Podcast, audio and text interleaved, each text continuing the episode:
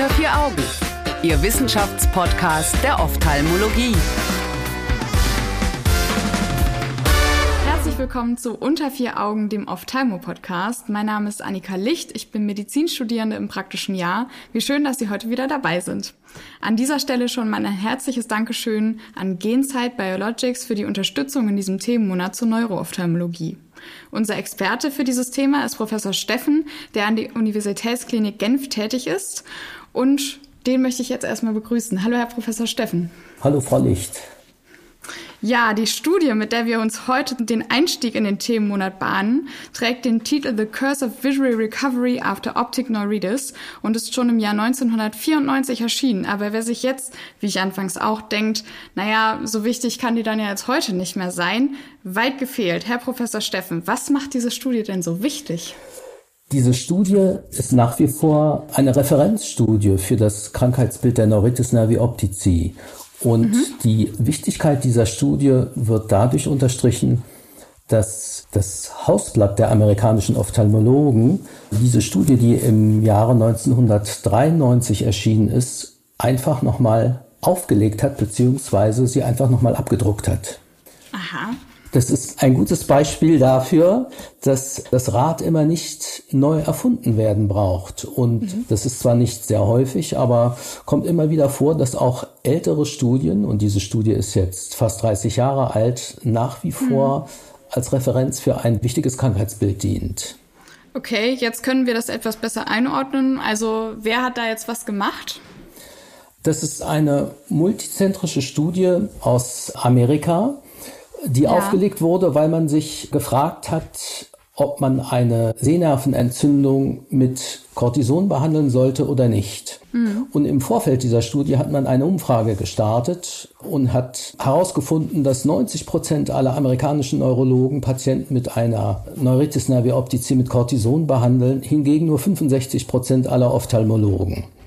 Ach. Und man wusste einfach nicht, ist es sinnvoll, Cortison bei der Neuritis nervi optici zu geben oder kann man es auch bleiben lassen? Und mhm. äh, die Studie wurde aufgelegt, um speziell drei Fragen zu beantworten. Die erste Frage war, wird der Visus nach einer Neuritis besser, wenn ich Cortison gebe? Erholt sich der Visus schneller, wenn ich behandle? Mhm. Und was sind mögliche Komplikationen einer Behandlung? Okay, was, was waren dann die Einschluss? was hat man gemacht? Man hat äh, Patienten ausgewählt, die eine Neuritis hatten. Die durfte also nicht älter als acht Tage sein und mhm. hat sie randomisiert. Man hat sie entweder hochdosiert mit IV-Steroiden behandelt, mhm. das über drei Tage, und anschließend mit oralen Steroiden weiter behandelt für einen Zeitraum von insgesamt zwei Wochen. Die zweite Gruppe hat sehr viel geringer dosiert orale Steroide verabreicht bekommen und die dritte Gruppe wurde oral mit einem Placebo behandelt. Und dann hat man beobachtet, wie sich der Visus bei diesen Patienten entwickelt mhm. oder genauer gesagt das Sehvermögen. Und das Hauptzielkriterium dieser Studie war eigentlich die Auswirkung der Behandlung auf das Gesichtsfeld und das Kontrastsehen. Und der Visus und das Farbensehen waren sogenannte sekundäre Endpunkte dieser Studie. Und die Entwicklung des Sehens bzw. der Seherholung ist gesondert noch einmal analysiert worden in der genannten Studie, über die wir heute Abend reden. Okay, das waren ja auch nicht so viele Patienten, die da drin waren, 438 oder ist das für das Erkrankungsbild schon viel? Wollen wir mal so sagen, es ist gerade ausreichend, um den statistischen Notwendigkeiten zu genügen. Wenn man so eine Studie auflegt, dann macht es ja durchaus Sinn, dass man vorher die Statistiker fragt, äh, hm. wie viele Patienten man braucht, um eine gewisse Fragestellung zu beantworten und man kam auf eine Zahl von etwa 150 Patienten pro Gruppe, so dass mhm. die Zahl also ausreichend ist.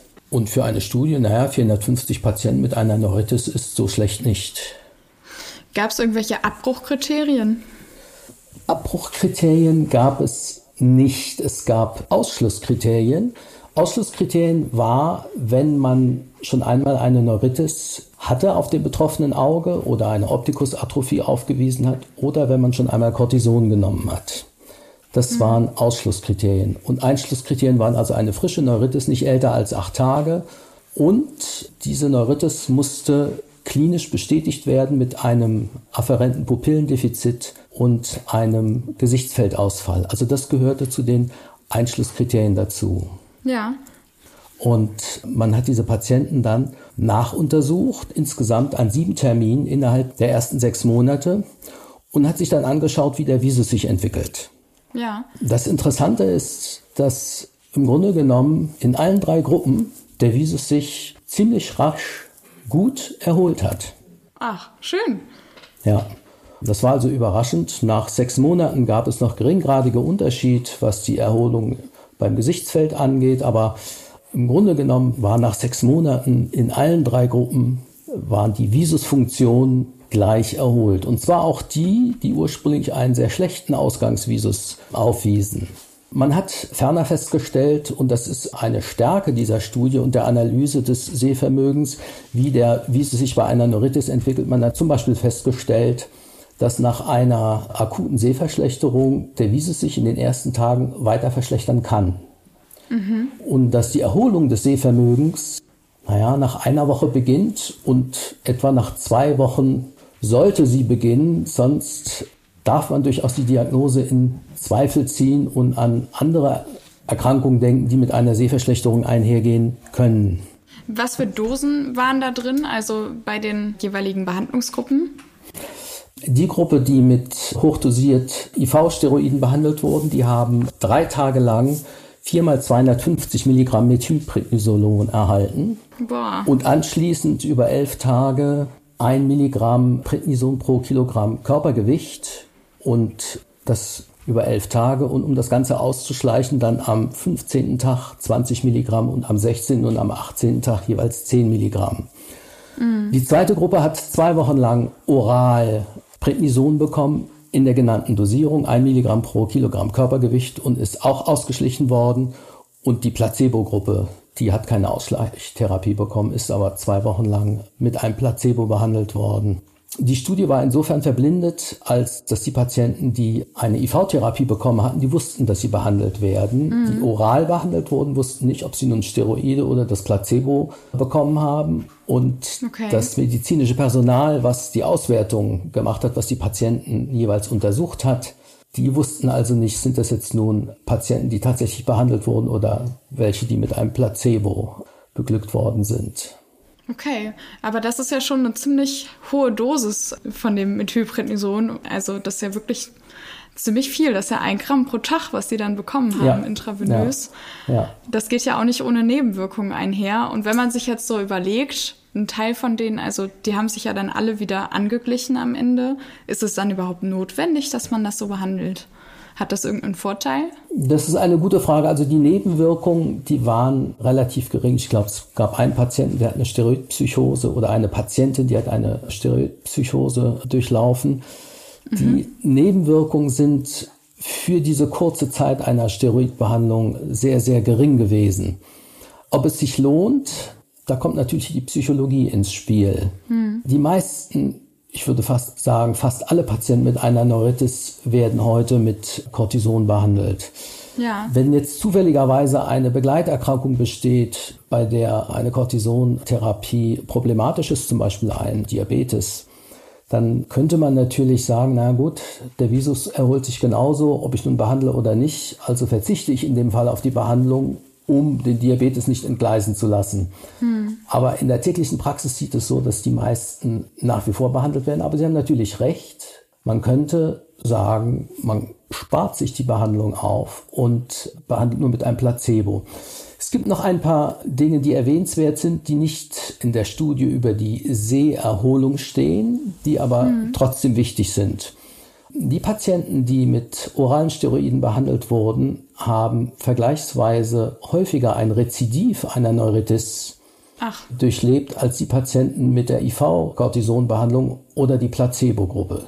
Das waren nach zwei Jahren, waren das etwa, naja, zwischen 13 und 15 Prozent in der IV-Steroidgruppe und in der Placebo-Gruppe und in der Gruppe, die oral mit Steroiden behandelt wurde, die ausschließlich oral behandelt wurde, waren es fast doppelt so viele, also fast 30 Prozent. Komisch. Deshalb ist die Behandlung mit oralen, in Anführungsstrichen niedrig dosierten Steroiden kontraindiziert und gilt fast als Kunstfehler.